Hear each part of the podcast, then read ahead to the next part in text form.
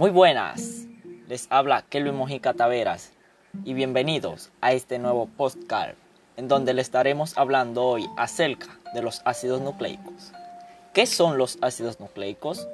Los ácidos nucleicos son biomoléculas de gran tamaño que están presentes en todas las células de los organismos de los seres vivos, en donde desarrollan funciones importantes y son los responsables de guardar todo tipo de información que se van transmitiendo de generación en generación.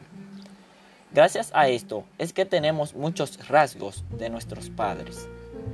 Los ácidos nucleicos están compuestos por nucleótidos, que son azúcar, un grupo fosfato y una base nitrogenada.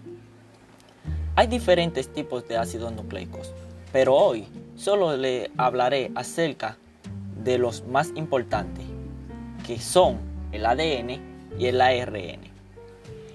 El ADN, llamado ácido desoxirribonucleico, es la molécula que contiene la información genética de todos los seres vivos.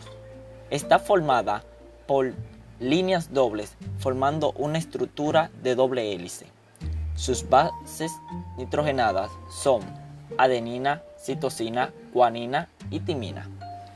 El ARN, mejor conocido como ácido ribonucleico, es una molécula de cadena sencilla porque contiene una sola cadena de nucleótidos.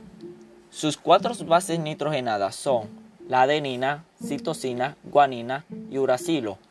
Este es la parte en donde se diferencia del ADN, porque en vez de timina contiene uracilo.